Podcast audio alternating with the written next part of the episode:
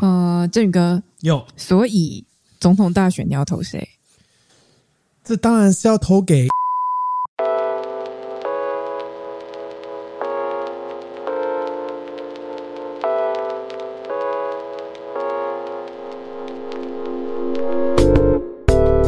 和你一起分享最美好的品饮时光，这里是喝吧葡萄酒。萄酒你根本没讲，我有讲诈骗，我有讲，我打算这个我要投给。哪一个候选人我要入标？嗯，然后一开始先放赖清德，嗯、然后看会吸引到什么听众，然后过一阵把它改成侯友谊，嗯，然后过一阵把它柯文哲。而且我觉得这个标题很好用，怎么样？我可以看风向，说最近在讨论谁的热度比较红，我就把它改成那个名字。哦然后这一集就会一直有流量一直有流量。然后你就会被三方的那个选民都骂的，对不对？蛮好的啊，反正我们前阵子才被袭来那一波洗一波嘛，已经习惯被骂了。看有没有超过袭来的热度，OK。然后让大家因为这个这个标题一起来喝清酒跟葡萄酒，嗯、就是我们的目的。好硬，好难转哦。我们一直都这样转、啊，是可以转成这样吗？一直都这样转、啊。所以你最近你的粉砖有被骂吗？我的粉砖哦，嗯，有啊，有跟大家解释一下发生什么事情。我先跟大家解释发生什么事。最近那个那个，哎，上个礼拜，应该我们这一播出上个礼拜，是。然后就是劳工团体他们办了一个呃公办证件发表会，这个工的工是工人的工，哦哦哦。它主要都是有一些全国的这个产业总工会，一些工会，一起联合起来办一个。总统的政见发表会，嗯哼，然后邀请了这个主要的三个总统候选人，嗯，然后事先先给他们题目，嗯，然后也开放现场的劳动记者提问，这样子。那身为这个长期耕耘在劳动路线的小弟我呢，当然就是也看一下直播啦。嗯、然后看完之后，我边看边骂，就边看边骂，因为因为我觉得这三个候选人都没有回答到什么问题，嗯、就是。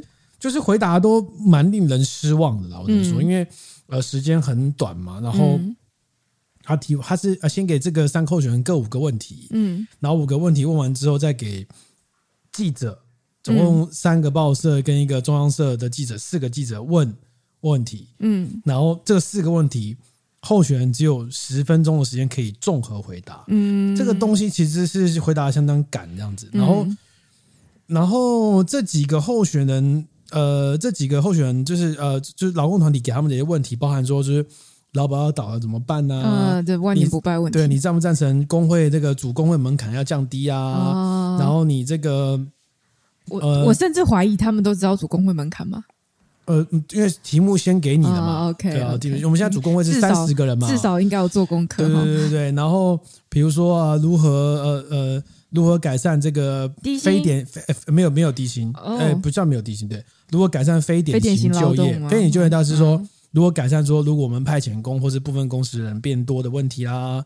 如何降低这个近零碳排下？因为现在有些企业就是他为了要符合一些呃零碳排的一些规定，对，他可能会因此而被迫要做些转型或裁员。嗯嗯。然后有些劳动界有人在注意这个问题，这样子。嗯嗯。然后我看完一遍之后，发现这三候选人都没有回答到问题啊。嗯。然后，于是我就在我的另外一个个人粉专，个人粉专叫做唐振宇西天取经，对啊，嗯、这是比较 po 一些非葡萄酒圈的东西，比较像是 po 一些就是我的新我的新闻报道或者什么之类的。嗯，我就忍不住写了一篇我的评论，嗯，而且那个评论是非常直白的评论，嗯，然后我才觉得说，这个自己在自己粉专上写评论，跟在媒体写评论感觉不一样，当然、啊，因为你可以不需要前情提要，嗯、你就是直接想讲什么就讲什么这样子。对啊，毕竟。然后我就大概就把这三个人这个那个他们的内容大概评论了一轮这样，嗯、然后就被那个黄阳明波基，就是我们上过我们故事开瓶器的对。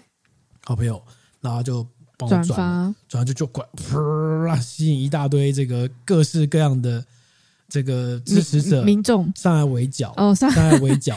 但主要是柯文哲的粉丝围来围剿你主要是文武，就是他们都指责我说，柯文哲明明就有回答到问题呀，啊，为什么你没有讲到什么之类的啊？那这侯友谊讲这个啊，柯文哲也有讲啊，你怎么没提？你怎么没提？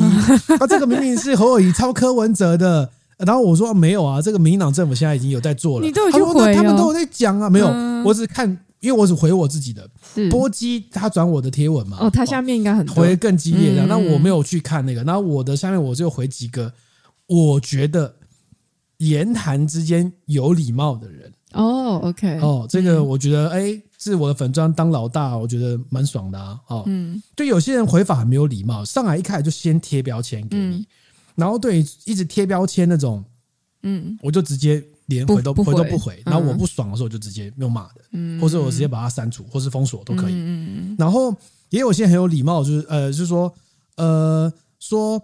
呃，那那这个版主您好，那可不可以那个你的、啊、你这个你这很有影响力，那你可不可以有一些更正的内容，能不能更正到你的本文里面，不要更正到留言里面，类似像这种很有礼貌的。哦，OK，那我就很有礼貌回复他说，先谢谢你的礼貌，但是我的评论只是评论，我没有要平衡的意思。嗯，好，我没有要，我不是要。方方面面都要讲半天，我又不是怎样说，你自己去看就好了啊！哎、欸，其实选民们真的是很努力耶，就是他希望你更正，虽然我不知道是讲哪一趴或哪个候选人，但他希望你更正，就是他看起来他认为更正上去更能平衡，或者是对他的候选人的选情可能更有帮助，所以他就期望你去做这样子的调整，嗯、然后又很客气的来跟你说，因为他真的，因为他真的很希望你可以做这件事情，所以选民很很努力耶，这样很好、啊，很努力在帮忙，很有礼貌，很好、啊，拉票，很有礼貌。很好哦，好像礼貌，很好。这样你知道吗？我们前一阵子大家不在讨论那个 chip 的问题吗？就是说说呃，现在是不是大家这个没没标签呃被贴标签，网络讨论空间很少嘛？我也觉得。然后发发现说，真的就是越来越多人在网络上讨论，动不动就说人家什么什么什么什么什么，连那种。我长期在关注一个日本行销最前线的一个社团，然后那个社团蛮有趣的。对，他们那个版主最近也在讲说，他们也封封封封锁了一些人。嗯，原因是因为那些人在留言上直接讲说：“哦，绿区这样不意外，就明明跟这个没关系，你一上来就打算要贴。”对，我觉得很莫名其妙。对，那也有，我们也当然也有一些那个看到我评论的人，也有在下面留言说：“呃，就是说这个，因为我提到说侯友谊他提了一个政见。”哦，侯友谊基本上，我基本上那个评论，我三个人都骂一轮了哦。嗯，那但是我觉得讲得好的，我还是有肯定。比如像侯友谊，他有提到说他要推办这个移工外展制度跟医院全责照顾制度，嗯，那我觉得不错。嗯，那。医院全责照顾的概念比较像是说，你去住医院的话，嗯，那现在连看护那些都由医院直接帮你请，嗯嗯嗯，就是包你到出院啊。那这个好处就是说，你家人不要跑来跑去嘛。对，现在家人顾也麻烦了，医院帮你搞定。但医院本身现在不太喜欢，嗯，因为你要更忙，增加他管理成本。那医院现在呃，有一些医院有加入，因为我们健保署在推动这个这个事情，因为我之前也写过一次移工相关的报道的时候，有触及到这个层面，嗯嗯嗯。然后他们就讲说，哎，你讲侯友谊有提，柯文哲也有提啊。哦，为了他这句话，我又忍不住回去再听了一遍柯文哲谈的内容。结果他有提，但他讲的非常混乱，就是他跟不同的问题混在一起讲。嗯，那你知道他在讲医院全责照顾的人，你就知道他在讲什么。嗯，好，但是你如果不知道这个是什么东西的人，你就不会知道柯文哲在讲什么。嗯，那我知道嘛？我说好好，他有讲，他有讲，OK。然后又有人讲说，哦，那名叫侯友谊抄他的，后来我查了一下。现在政府原来一零九年的时候就有在做，我说对啊，有在做，我就贴了一个健保署公布这个试办的医院的名单上去给他。嗯嗯嗯，结果这个人就回我说：“哦，你贴这样好像在护航哦，护什么东西啊？”我就觉得说：“哎，你看大家这个敌意都会不会讲话？对啊，你会不会？你你一开始先预设我回复贴这个东西的人是我是什么立场？我是什么立场？然后先用一个很攻击性的言语。”哦，这种这种就是，如果你年纪小一点，你会被爸爸妈妈教说，你会不会？你有没有礼貌？你你一开始这么凶是什么意思？对哈，对哈。然后我后来我对啊，我就反而就回他一两句，我也没有很认真的攻击他这个问题，我只是觉得说这个不没有礼貌的人很很很不可取。嗯，那很有趣的点是，我批评了这三个候选人在这个劳动证件公办证件发表会里面谈的内容。嗯，然后这三方，我目前没有看到赖清德方啦。但是我觉得这三方都认为我不是他们的支持者，呃，一定的啊，因为你三个都骂一轮嘛。那我觉得蛮好。所以我刚才问说，那振宇哥到底要投谁呢？我们底下留言，快点快点，大家猜一下他到底要投谁？你们完蛋了！现在在网络上柯文哲的粉丝比较多，好不好？是不是哈？对，因为我我看完一论之后，因为我后来也看了一些媒体的评论，我觉得媒体的评论或特稿都写的非常的不到位。嗯，特别是他们找那种非路线内的记者去找去。找一些传播学者来评论这件事情，根本就不到位。我我我要讲我的，这个不是老王卖瓜自卖自夸，就是啊，毕竟这个劳动路线，因为过去小妹曾经很短暂的在劳动路线上面耕耘过嘛，但是真的极度短暂了。那、嗯、劳动路线的相关的呃跑线的记者，本来就他并他并不是非常庞大的一群，然后。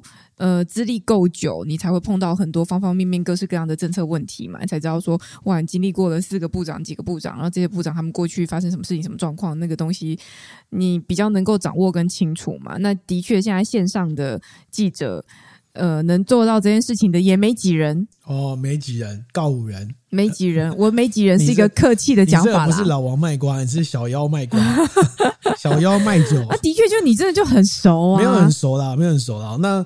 我简单跟大家聊一下，说我对他们三个人的分析。那如果你有兴趣的话，你可以去 YouTube 上看这个这个全场的证件发表会。我以为你要教大家去粉专。我推荐我不我用现在口述给大家听的嘛。OK，我推荐大家不要看新闻了哦，因为看新闻呢，你会得到很多偏颇的角度。我等下来先我跟你分析完一轮之后，你再去看，我再跟你讲他偏颇在哪。嗯。三个候选人都来嘛，第一个是赖清德，嗯、对，那赖清德基本上他就讲了说，哦，我以前我我这种对劳工渊源很深呐、啊，我妈妈矿工之子，啊，对对对对对，然后我妈妈那个时候就是因为劳保换工作就没有续保，觉得不合理，所以我当立法委员、当卫环委员会来招我的时候，我就曾经推动劳动法令的修法，嗯，不拉不拉不拉，然后他也描述了民进党政府执政八年来对于这个这些政策哦，各种政策的一些处理啊，包括。劳保的拨补额度多少多少钱都非常的熟，非常的熟，非常的熟哈。但他忘记了一件事情，就是你要回顾就回顾的彻底一点。赖清德过去最让人家经典的经典的东西，就在二零一七年的时候，他一手主导了劳基法修二。哦，当我快速帮大家复习一下，当时发生什么事情？就是我们那时候要推动这个一例一休嘛，啊，哦，周休二日嘛，然后国民党呢就用这个方式来交换，就说那我。把国定假日从十九天变成十二天，来换取你每个礼拜六都可以放假这件事情。嗯，然后这个当时呢，国民党休了之后，民进党反对。嗯，结果国民党休到一半，这个换民进党换换换政党换政党了。嗯，然后民进党继续继续修，呃，继续修。然后继续修。他为了安抚大家的抗议声浪呢，他第一次修劳基法，在二零一六年的时候修了个版本叫做。虚拟工时，嗯，他的白话叫做做一给四，做五给八，嗯，也就是说，他为了取信于大家，他把礼拜六加班这件事情变成是做一给四，做五给八，也就是说，你只要礼拜六有加班一个小时，一到四个小时都算四个小时加班费，加班第五到第八个小时都算八个小时加班费，也就是说，我只要出行一个小时，你就要给我四个小时加班费啊，然后而且还还要记录。四个小时的工作时数哦，因为我们加班时数上限，每个月是有规定的嘛。就先休完一轮之后，就企业界就疯了，要啊，企业就疯了。当然疯还有其他理由。然后疯了之后，赖清德在第二年马上再修一次，就是要拿掉这个东西。嗯嗯嗯。那当时的劳工团体非常的反对，嗯，因为他认为说你拿到了再拿回去不合理嘛，哈。然后他们就出动非常大规模的抗争，包含就是出动包围立法院呐、啊。那时候立法院在修这个法令的时候，嗯，劳动呃劳团是在外面拿着那个那个战车，就是那个宣传车，对着里面狂吼之类的，嗯嗯嗯，最后还是过了，嗯嗯嗯，甚至连劳动部内部人都说，这个这个修法版案的草案是。行政院丢过来的版本，并不是由劳动部自己拟好的版本，不是很常这样吗？那当时的行政院长就叫做赖清德，赖清德。然后也就是因为当时这个事情，再加上他在社工的表扬典礼上说，这个社工如果有超时的话，哦，就是我们当中是做功德，概念上的这个样子，就轩然大波，马上就说他是功德院长。那他要说什么？社工如果薪资很低啊，三万多块，然后大家就当做做功德这样子。然后他讲了一个勉励的话。对对对对对对对。但结果就是舆论炸锅之后，大家就说他是功德院院长。而且他为什么叫功德院院长呢？是因为当时有一群小朋友，他就发动了一个夜袭的活动，在无预警的情况之下，把行政院附近的公车站牌全部都贴成功德院。哦，哎，我真的觉得，哦、我真的觉得那一次，那一次算是就是这近年来我看过最有创意的，对的攻击方式，的的劳动的劳团方的那种，完全不提这一件事情对于台湾，嗯，你应该说这个你所以现在大家讨论说，哦，很多修法，然后政府跟你讲说没有共识。拜托，当时劳基法完全共一点共识都没有，你还不是照修？而且你是在一年之内修两次，欸，哎，对啊。所以有没有公司根本不是问题。嗯。然后这件事也让赖清德从此殿下了这个功德院功德院长，甚至他近期到大学去那个跟学生沟通的时候，也有学生拿的事情在功德院啊，大家还记得？那我觉得很奇怪的是，你在描述过去民进党执政八年这种啊，或是你自己过去对于劳动领域。公运领域的关系，你完全不提这个，嗯、你起码也正面直球对决吧？为什么要直球对决？直球对决其实不利啊！甚至他还在会场上讲说，他未来当选总统之后要修新时代的劳动法令。我在想说，你又要修法了？什么叫做新时代？这个劳团在台下如果有 PTSD，应该都要发作了吧？嗯，就是你又激起大家的这个问题，然后再来就是说，工会当时提了很多问题，然后赖清德的回答。没有不支持的，就是世界上三个候选人通通支持，我支持劳保要波补啊，我也支持什么都要主工会，我通通都支持，巴拉巴拉巴拉。但问题是他都没有谈到具体的细节。我当然也知道你支持啊，这是支持怎么做嘛？嗯嗯嗯。比如说，我举举个最简单的例子，三十人组工会这件事情讨论了非常非常久。嗯。但现在讨论的点是什么？如果你要三十个人谈组工会。代表说，你企业一定要大到三十个人以上才能组工会。对，那台湾又是中小企业为主的，十人以下的公司非常的多。嗯，代表什么？多数人都没办法组工会。对，那你说啊，不能组工会，可以开劳资会议啊。但很抱歉，劳资会议没有开是没有罚则的，所以多数的企业都不会开劳资会议。嗯嗯，那就是说，你对呃劳工的声音，或是劳工对公司经营的状况都没办法一个了解。好。那所以有很多人提到说，那个工会是不是要下修到十个人？甚至我们的门槛，如果我没有记错的话，台湾主工会的门槛比中国大陆还高。嗯，好，那所以很多人在讨论。那赖清德说：“我支持啊，对啊，我知道你支持，但是你怎么沟通？你怎么你怎么做嘛？都没有提。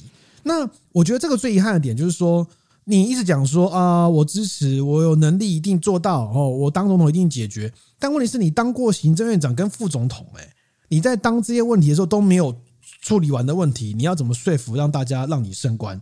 我觉得这个是完全说不通的。就是赖清德现在，当然他现在的那个整体的状态看起来是最好。我觉得最好其实是因为对手太糟，但是呃，他他没有办法解释的最困难的问题就是说。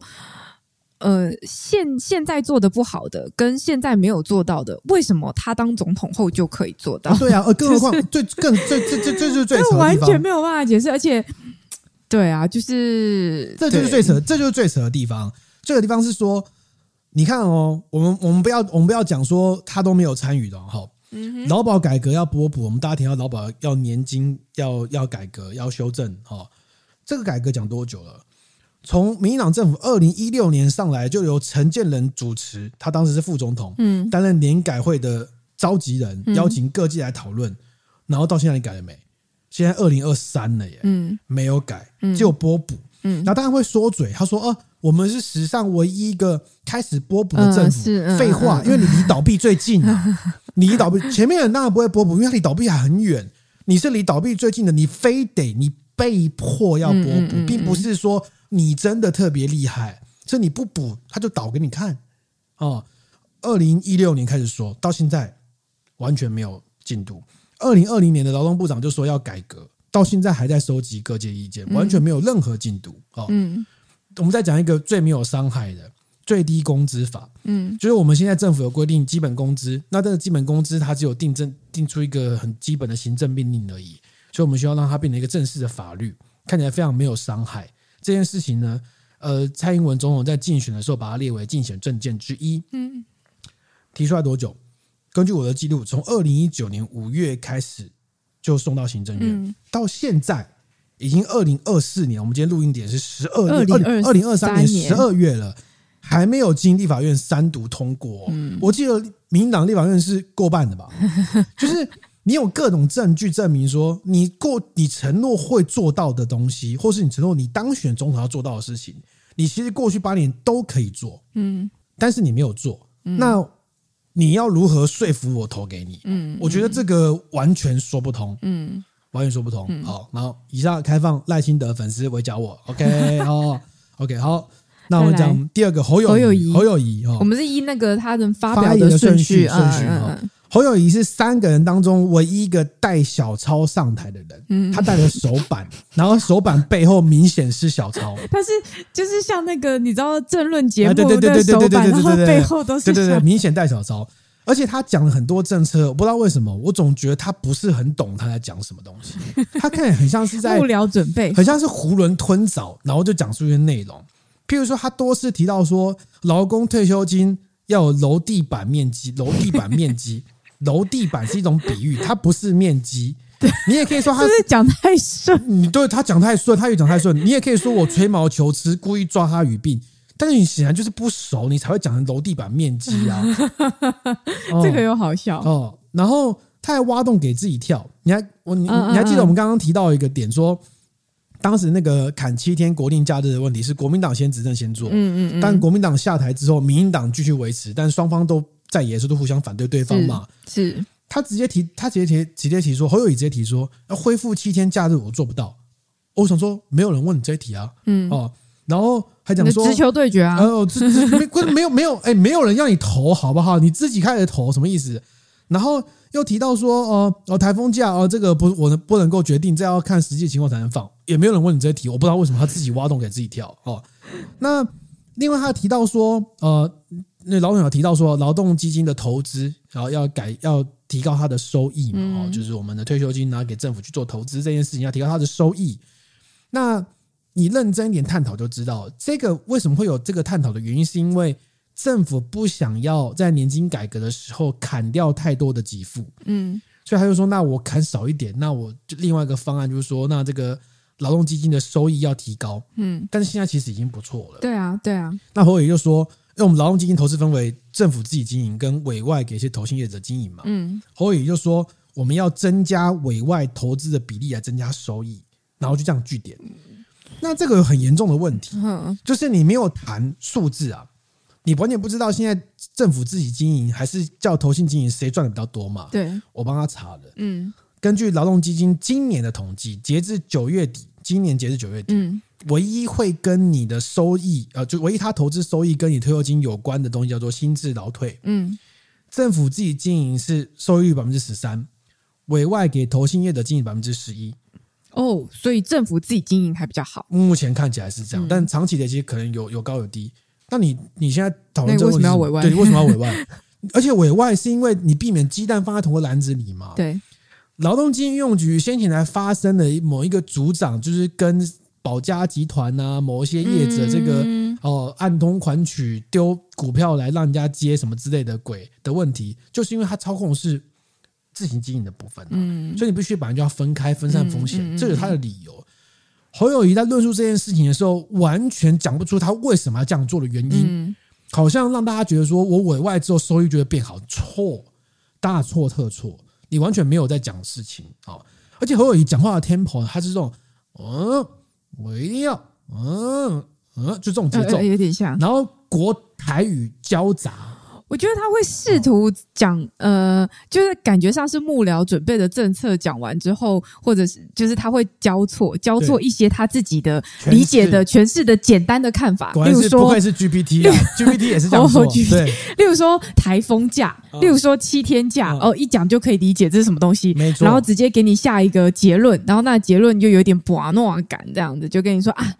这个其实很难啦，我先跟你说啊，我就是用没办法做啦，用台语，用台语，不会多啦，这样子，大概就是这种概念，这样子，对对对对。然后，但就总体来说，会觉得他，嗯，他是有准备的，可是他他到底知不知道这个自己在干嘛？这件事情也让人家打个问号。对，譬如说，对啊，再譬如说，他要提出这个移工外展制度，这个东西现在政府推不动。好，移工外展制度就是概念上就是说，现在聘请移工的话，现在都是个人聘嘛，家庭看护工。个人聘来你家，你要给他住，然后延伸出非常多的管理上或是相处上一些细节。那过去政府曾经有尝试推说，那我们把它推成派遣工，一定要三小时派你家，下一个三小时被派去别人家，嗯嗯，然后让这个本国跟外劳混在一起派，那这样就很充足的人力，甚至可以派到二十四小时，他觉得 OK 这样子哦。那政府现在推不动，原因原因是因为卫福部反对，嗯，反对反对原因是因为说他觉得你你。你这样子做成二十四小时的话，会侵害到本国劳工的权益。哦，卫福部一直都这样。然后再来就是你，他觉得没有人真的需要二十四小时照顾。嗯，有认为说二十四小时照顾人，他居然跌倒，你还是要叫医生呢？哈，这现在推不动。所以侯友宜这个幕僚，他的显然他的幕僚是有劳动背景出身，给他这个经验，我觉得不错。嗯，但是你也没讲怎么执行。嗯，我我画大饼当然很会啊。你看上面那个刚刚那个赖清德，他也画很多大饼，那问题不是在执行吗？嗯嗯，你不谈细节，只谈口号，我会觉得你不懂哦，你不懂。那有时候我们对于这些候选人要他了解到政策的细节，会是一个太困难的事情嘛？就像就要要就像要他了解统计误差这个东西也太细节了，是不是？侯友谊一直都说他不了解哦，他说这个民调专家去看，我不了解，嗯，因为因为我觉得台湾的选举制度大部分还是有很大一块是在于这种把诺，就是你要跑。跑脱啊，然后顾庄脚啊，跟大家握手，那市场握手。我一直对于市场握手这件事情带着很大的困惑，因为我觉得市场握手这件事情一点必要性都没有。没有对我来说，人的脸对，可是可是你会耶，对对，所以所以我意思说，被握到手，决定要不要投这个人。对，所以那一定是有用的嘛。就是，所以我意思是说，那你多握了一双手。你就少了一分钟去做你该做的事情，两三秒而已啊！啊啊好，多握了十双手，好不好？多握了十双手就少一分钟啊！那这个时间被剥夺，你看我们现在也那么多事情要处理，你每个人每天就二十四小时，他再怎么降低他的睡眠时间，都还是有限的。所以要派太太去握手啊！对，不是对，我觉我我真的是，大家要做假手。不是这个问题 好吗？不是手的问题，就是对，就是就是候选人他还是要你真的还是要花一点时间做功课啦。就是对，好，哦，下一个，下一个，柯文哲，柯文哲哦，他的政策发言呢是全场获得最多笑声的。我他们不是有一个统计吗？就是，我先等下讲，我等下讲。他获得笑声的原因是因为他有很多看起来很白目的发言，嗯哼，譬如说。呃，因为他们的规矩是这样，上台嘛，你先给你五个问题要回答嘛，对吧？对。然后大家都啊下指一下，然后开始讲五个问题，然后给记者提问这样子。嗯。柯文哲一到场就说啊，要发表什么证件？你不是问题都给我，就照本宣科就好了。嗯。啊，全部都就笑了，而他有人打破那个默契这样子。嗯。然后后来在过程当中，他他回答完五个问题之后，他又说哦。主办单位说要念理事长们的名字，他就开始一个一个念，然后全场都大笑，等于说等一下 stay 好，他把它讲破，都很好笑。哦，那获得很多笑声，那看起来口才也很好，因为他对有些政策的解法，他确实是信手拈来。嗯，但是有一些点很值得讨论，譬如说他提到说，他也支持劳动基金要提高投资收益，但他说他说法是这样，嗯，我听人家跟我说。就算你完全不懂哦，听的人家说，挑前面哦，偷偷你的年龄了哈，啊，你就算完全不懂呢，你挑前面绩优的五十股，大概三十年就会成长六倍，所以劳动基金应该要想办法改善投资收益。如果再不行的话，你就买前面五十股，至少收益一定有保障。那你就买零零五零就好啦。他就是零零，就是 这种概念，他大概就零零五零啊。但我的问题是啊，你怎么知道劳动基金现在没买？对啊，或者是说这个方法是用劳动基金吗？因为你个人投资可能几百万，然后几十万下去投，OK，劳动基金一投是几百亿耶，他那个是什么概念？那个概念是劳动基金现在的投资，他没有办法明白的讲我投给我买给谁，对，因为我一买会吸引市场全部往那个方向走，所以他不能讲，对，所以他现在只会半年公布一次我过去买了谁，嗯，是这个概念，嗯，所以你你这样讲显得就太轻佻了嘛，嗯嗯，如果政府真的有买，他不能讲，嗯，如果他。没有买，一定有他其他的原因，他不能动手，不然谁会因为这样说？啊，这个会赚钱，但是我不能买，为什么？对嘛？你这种讲法也是一样啊，不谈细节，想的太容易了。然后再来提到说，提到年金改革，他也支持波普，废话，大家都支持。嗯，他也支持要开国事会议改革。嗯哼，他说哦，这个因为记者提问问他说，这个年金改革不缺方法，是缺执行的决心。柯文哲就说：“哦，那你应该投给我啊，因为我是最有执行力的人。”他又举了环南市场改建的例子，他说那个市场改建要花非常多时间沟通，要跟一千多个摊贩沟通，还没沟通，你还要举布条告诉你了哦。所以我执行成功了，代表我是最有执行力的人啊。但是你还是没有提你的想法是什么？怎么做？他说：“呃，中华民国没有倒就不会破产啊，那波补有没有入法都不会破产。”那他就是这样讲，哦，就是因为现在政府在波补嘛，用预算波补，那你干嘛讨论？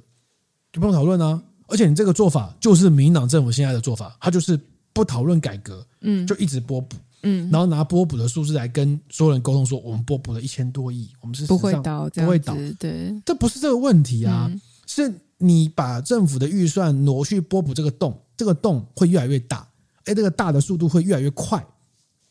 那你以后就会排挤到什么？你买飞弹你要不要钱？嗯、你做长照要不要钱？是是是，是，这不是这样的问题吗？对啊，而且我对于他这个讲法最困惑的是说，华南市场跟劳动基金。是一样的东西，他觉得是执行力啊，就这么难的事情，我坚持把它执行。呃，但是一码归一码，你这件事情很困难，你执行了是一件事情，但不代表你所有困难的事情，你都有一样的执行的效率跟能耐，好不好？他等于他的履历啊，说我曾经做过这个困难的事情。我觉得他就是太信手拈来，很多东西听起来讲起来就是行云流水，好像很顺畅，但你细敲之后，你就会发现有些东西很脆弱。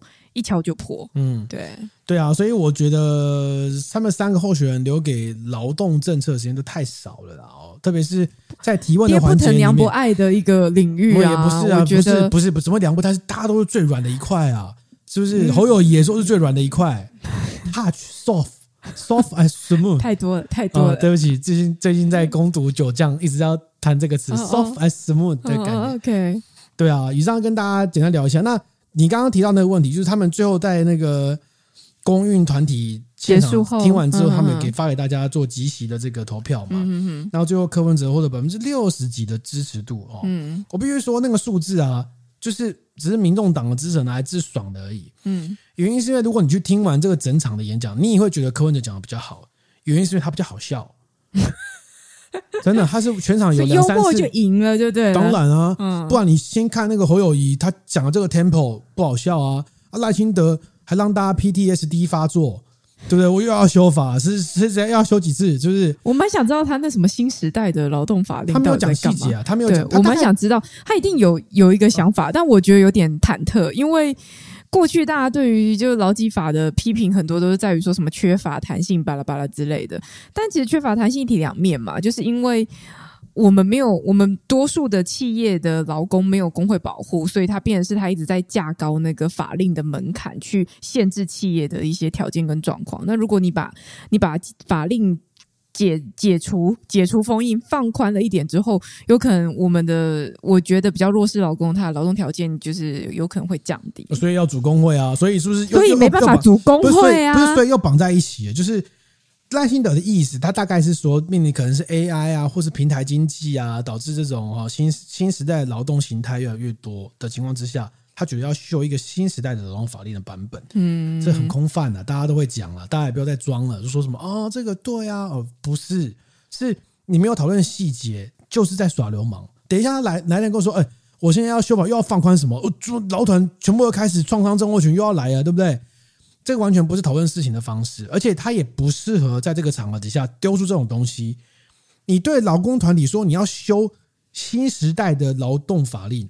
我看到有劳工团体在转说，是还没当选就要跟劳团宣战，是不是？哦，就有人就这样转啊，对不对？所以呃，如果你有兴趣，你也可以自己用你亲眼去看，你可以你可以用两倍速了哦，就去看直播，一下就看完了，怎？然后，所以我才跟你说，你去看电视报道说，哦，柯文哲获得七十六十几趴的支持是最好评，那个不是真的，那个只是一个很简单的印象而已。嗯嗯嗯嗯，对，所以好。这个第一件事跟大家聊这个生活的时事，然后我们会一直改标题，这个这一集会一直改标题。好，这个工作交给您喽。对，看会玩到什么程度，这样对不对？好哦，好，好，好。然后接下来聊一下我们最近在干嘛啦？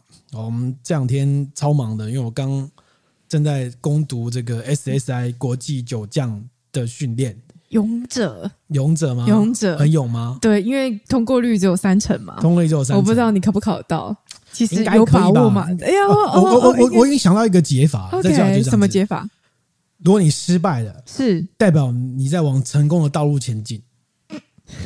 什么鸡汤文？为什么你知道吗？为什么？因为你你没有往成功道路前进，你就不会失败啊。所以失败是成功的印记。哦，那照你这样讲，失败可喜可贺啊。哎，所以我先这样安慰自己嘛。很很很好，很好。我先跟大家解释一下 SSI。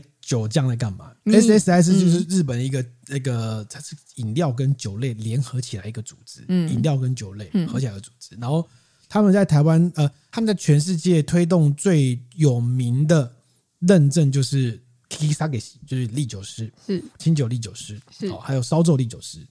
然后你拿到清酒利酒师或者烧酒利酒师之后，还有下一个等级叫做酒匠，应该是更高等级啊，更高等级酒匠。嗯，然后过去酒匠只有在日本会办，就是全日文。然后最近开始，呃，应该不是最近十几年来，在哎，没没没没。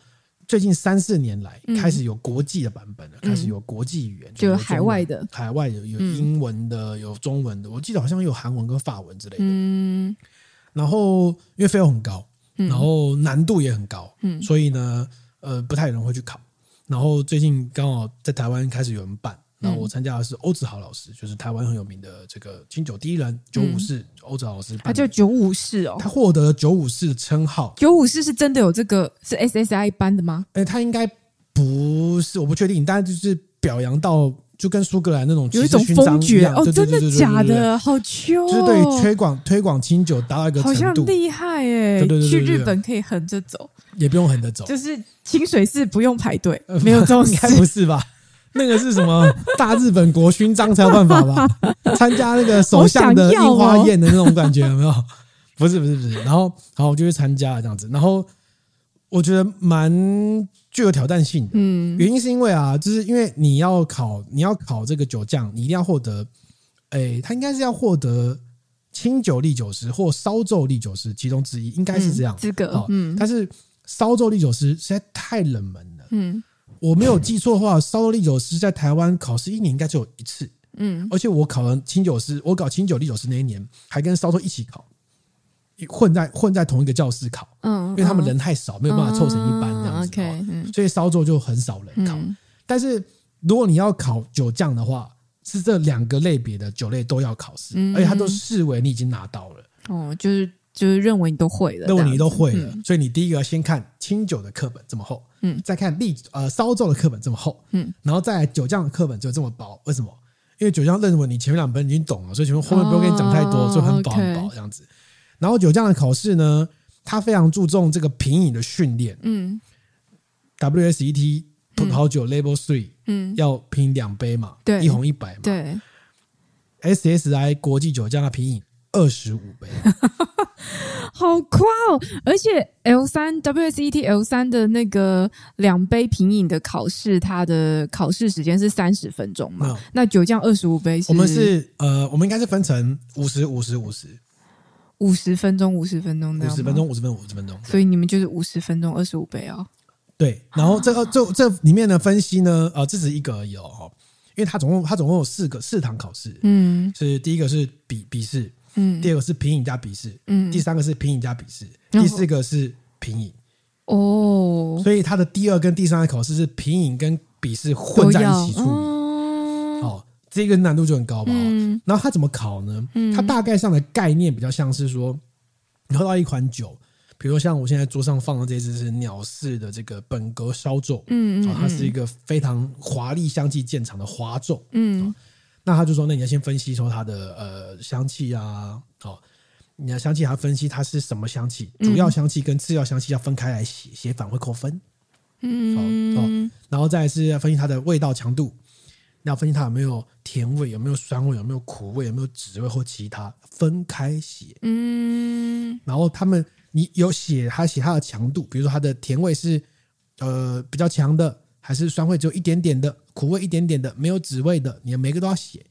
然后余韵，好，然后你的含香，他们讲到就是鼻后嗅觉的，哦，全部都写完一轮之后，你要写说，像以烧酎为例，好，你要先写第一个，请问你觉得这支酒跟其他所有全部的烧酎比起来有什么特点？写一下。好，第二题，如果跟同类型的烧酎，比如像这样这支米烧酎，嗯，跟米烧酎比起来，它又有什么特点？写出来，好，都写完之后再问说，请问一下，如果你要供应这支酒给一般的人的话，你会推荐给哪一种族群？是初学者吗？这这这是这是这不是选择题哦，是简答题。嗯，是初学者，还是这个美食旅游爱好者？嗯，还是日本酒的深度爱好者？嗯嗯嗯，就你自己要描述，你要自己要描述。那你要供应给这样的人的话，你在供应的时候要注意什么事情？嗯，比如说要注意温度吗？还是要注意用什么酒器呢？嗯，要搭配什么食物呢？好，那再再要分析这支酒你刚刚说它是滑奏嘛，你要画一个图，这个图就是它它是一个有点像是 S, 雷达图 S Y 的 S 呃它是 S Y 的图哦，然后你要分辨那个酒的类型之后，要根据它的味道强度跟香气标示在九宫格的一个位置，你可以把它想象成好球带，如果在看棒球就知道，就是你要标示说它在好球带的哪一个位置。然后你标示那个位置，如果跟老师越接近，你就分数越高。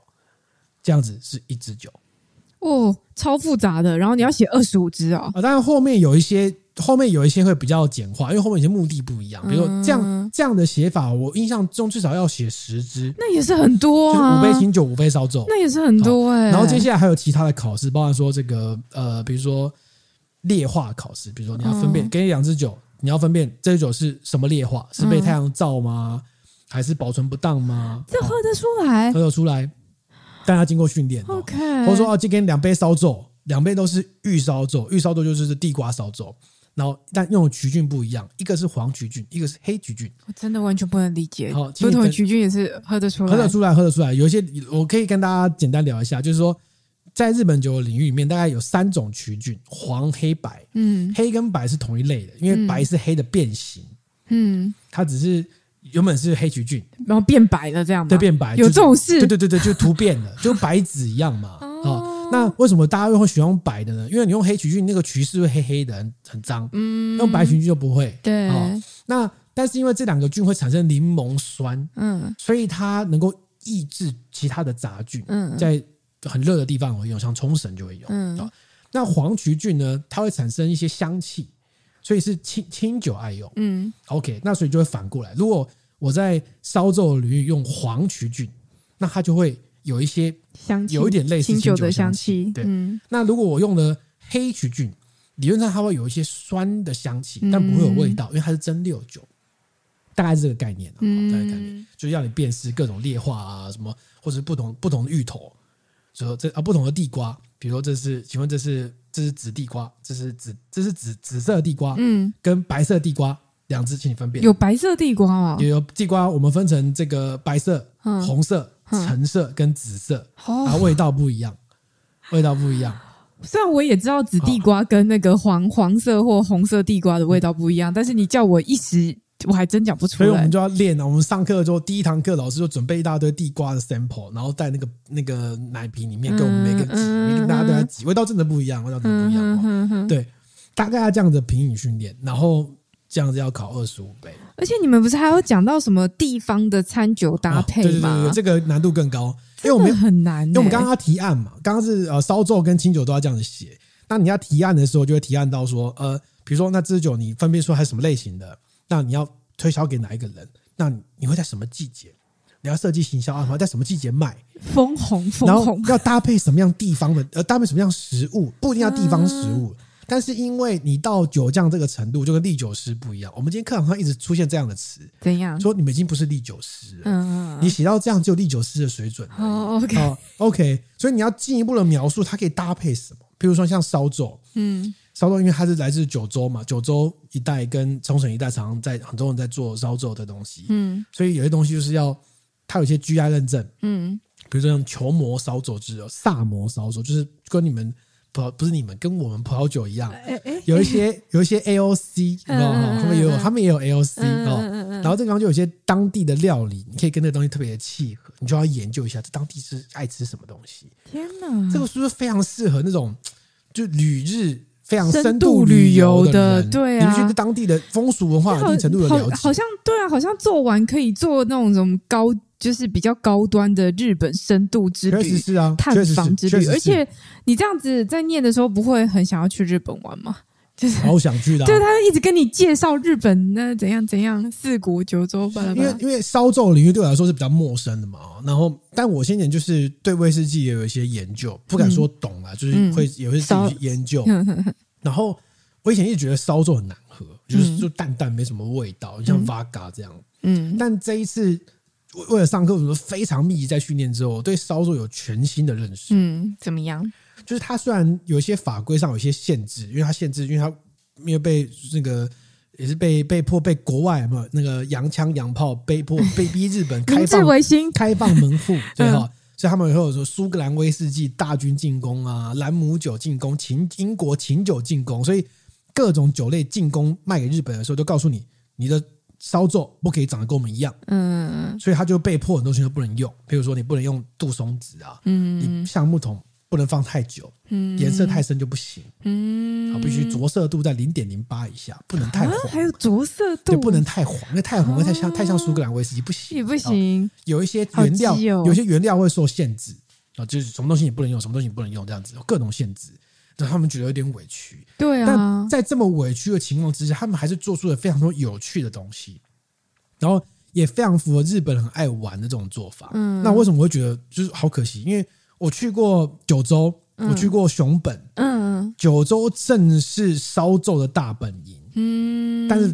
偏南一带，在鹿儿岛那一带，就是非常多有名的烧酒，他们这是一排，就是整个岸边全部都是烧酒的酒厂，哦，是哦，因为他们是要从冲绳这样子一路传上来嘛，好，然后再往北就做的人就比较少，这样子，对，所以我那时候完全不知道这件事情，所以我去。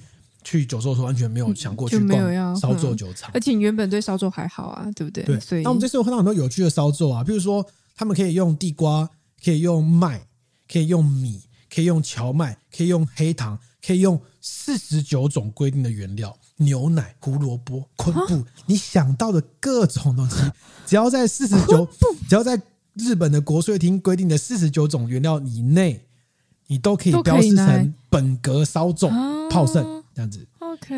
那为什么叫本格烧酎？本格烧就是真的烧酎啊，嗯，就是真的烧酎意思。嗯嗯嗯。那原因是因为说，当时那个蒸馏器进来的时候，他们分成就是单式蒸馏跟连续式蒸馏。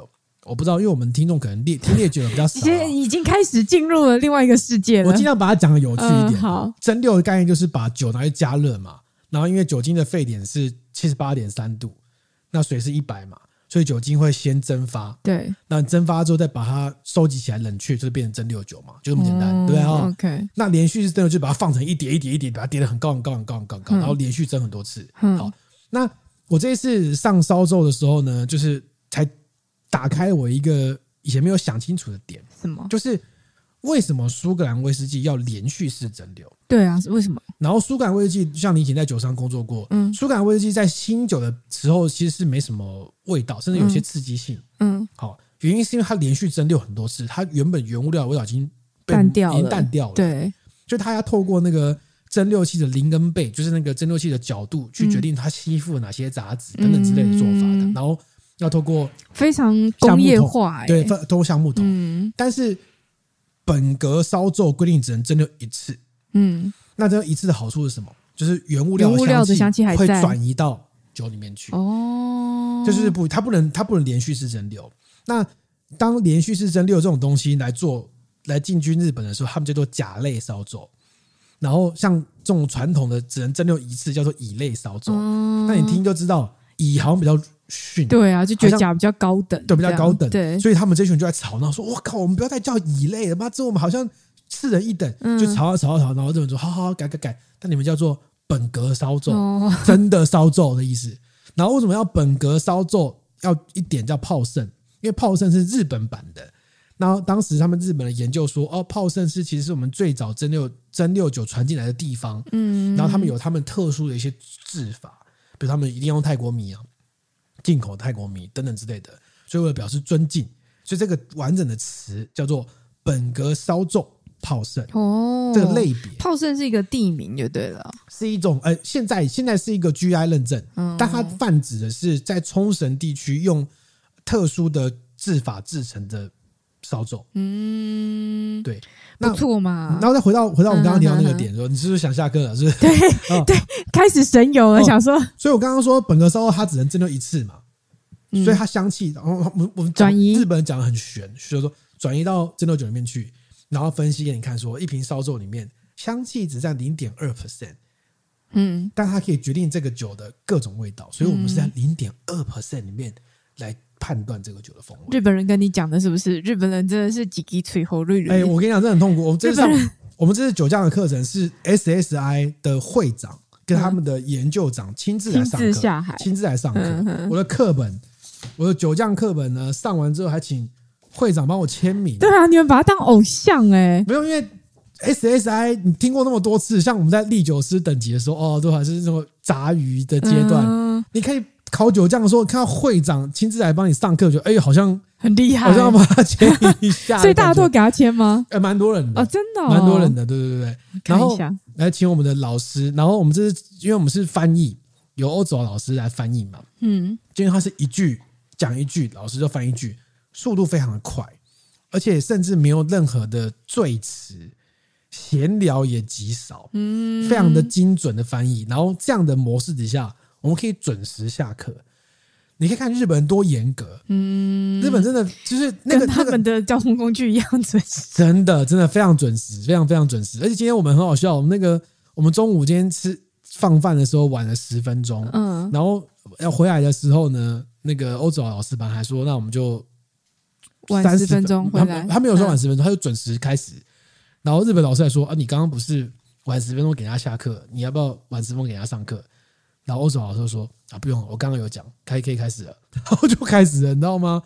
非常的精实。嗯，真的。我本来一开始还担心说那个翻译会不会我上课上的离啦啦，不会。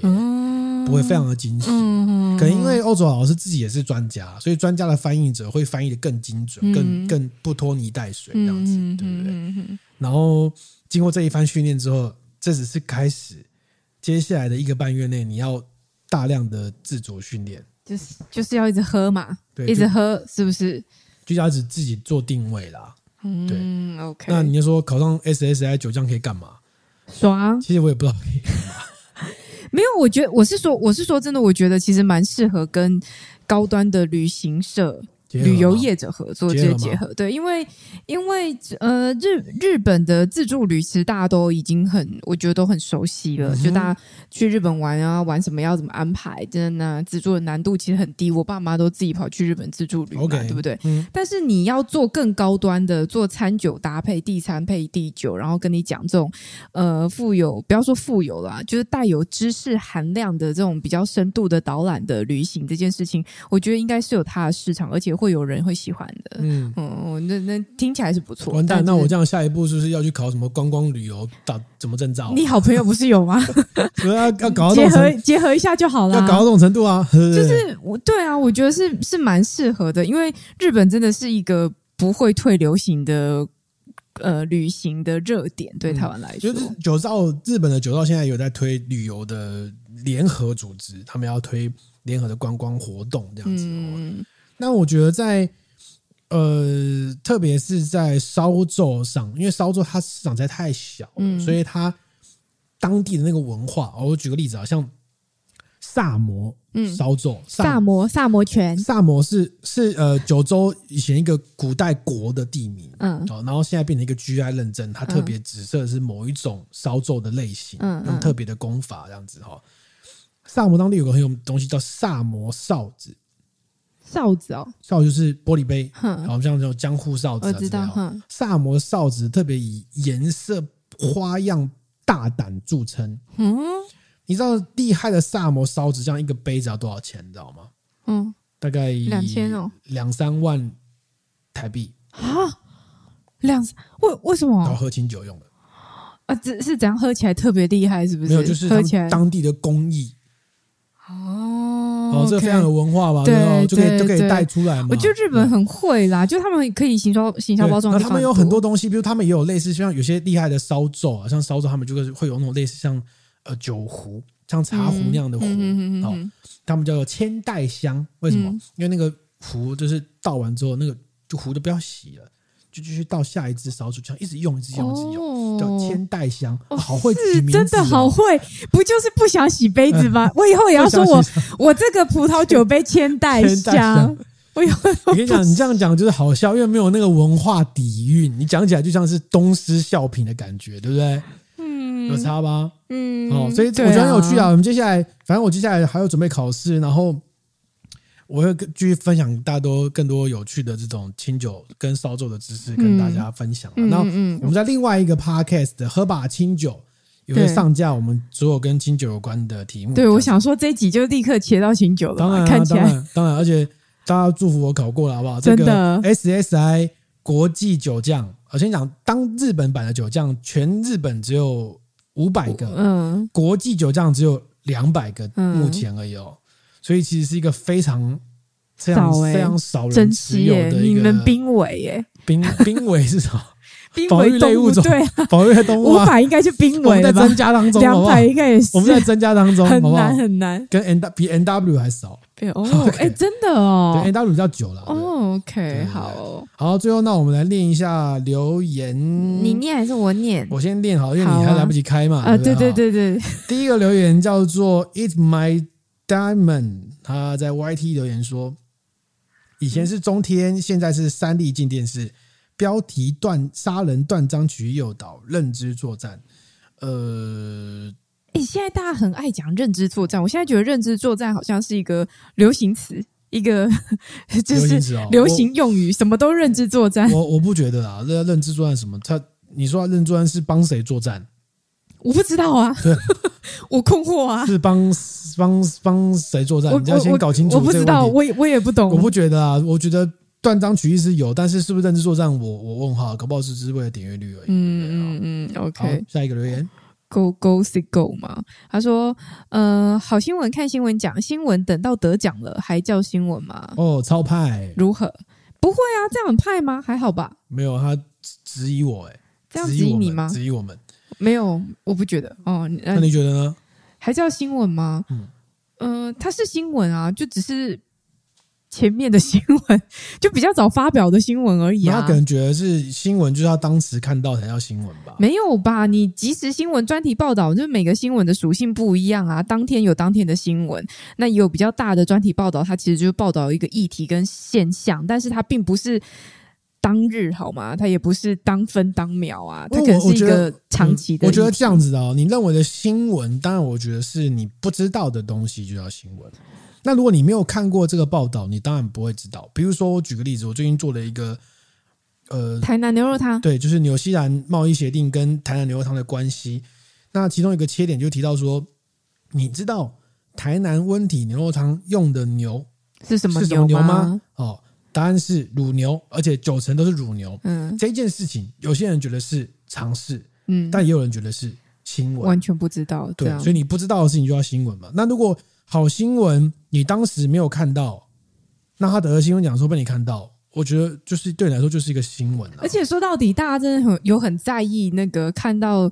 这篇文章的时候，这篇文章的时间点嘛，就是这篇文章发布的时间点，根据你看到到底行不行这件事情嘛？我发现我会啊，我跟你说你会，我会是因为我们在做新闻的时候，我们的习惯会去看日期啊。我发现大部分人其实不会的哦，这很危险的。就是就是他们就有时候有人讲一个讯息，或者是 PO 了一篇文章，讲了一个。贴了一个链接过来给我，我就说你没看那日期，已经是去年的嘛。但如果不不，但大家没有发现，但不看那个新闻，你不会被困在一个时空胶囊里面，你就会一直在那个推荐新闻里面鬼打墙。没有，可是就是。因为这件事情他不知道，就像你讲的，这个事情他可能是去年发生的，但他不知道，然后他就把它当今，他会把它当现在发生的事情啦。所以大家真的有这么在意这个时间吗？我不确定，但我也蛮鼓励大家在看文章的时候，你最好第一件事情都先去确认它到底什么时候发出的，不管是不是新闻哦，他可能布洛克文章也是啊，各种文章。搞不好可以做一个实验，就是给一个人看这个不同，就是横跨五年内不同的相关新闻，然后。他看完一轮之后，他建构那个时故事时间轴，搞不好跟别人混乱，会不一样。对，对，对，对啊，就是就其实这件事情很重要。但是柯文哲不是五年前才出来选过吗？怎么现在又要出来选？这个太夸张了吧？就因为混淆了，这是对啊。但就是就是总而言之，就是这件事情，对，就是大家大家大家以后在看看内容的时候，都可以稍微注意一下日期，蛮重要的。好，下一个留言，在这是什么？Covid John。劝吗？张真张吧，啊、哦，好。他说希望振宇哥可以追踪回报这件官司最后的判决结果，哪一个啊？是上一集我们提到的那个波尔多瓦莱利的故事哦，哦，这个故事我也蛮有兴趣的。对啊，就是他这个官司，他因为他最近才决定要上诉嘛，所以我也蛮好奇，说最后在法国会怎么讨论这件事情。我有跟我一些朋友讨论过这个案子。嗯，嗯，好。有人有人会觉得说他是故意隐去一些细节，就是说他没有农药没有。超标嘛，嗯，但也有人觉得说他可能是为了某一种公共利益，就是我觉得蛮值得讨论。嗯，我也我也蛮我也蛮好奇的，我也蛮想知道结果。是哦？对，我们又回来葡萄酒了，交给你。这这是什么什么意思？什么意思？继续关注吧，继续关注。好哦。好，那我们今天这集就到这边了。你现在收听的是喝葡萄酒 Podcast，他是最近很忙很忙的郑宇，他是最近忙了也不输我的小妖，是不是没有话可以讲？如果你喜欢我们 Podcast，欢迎到 Apple Podcast 跟五星好评。你也可以到我们的 IG、我们的 Facebook、我们的 YouTube，然后留言一下啊，嗯、猜一下郑宇哥投谁嘛？哦、我跟你说答案啦。哦、然后，如果你想要联络我们，你可以写信给我们，信箱是 y at tipsy with me。好，就这样，我们下礼拜见，拜拜。拜拜怎么样？留香？什么留香的？什么留香啊？那个叫什么留香？不洗杯子叫什么？楚留香。楚。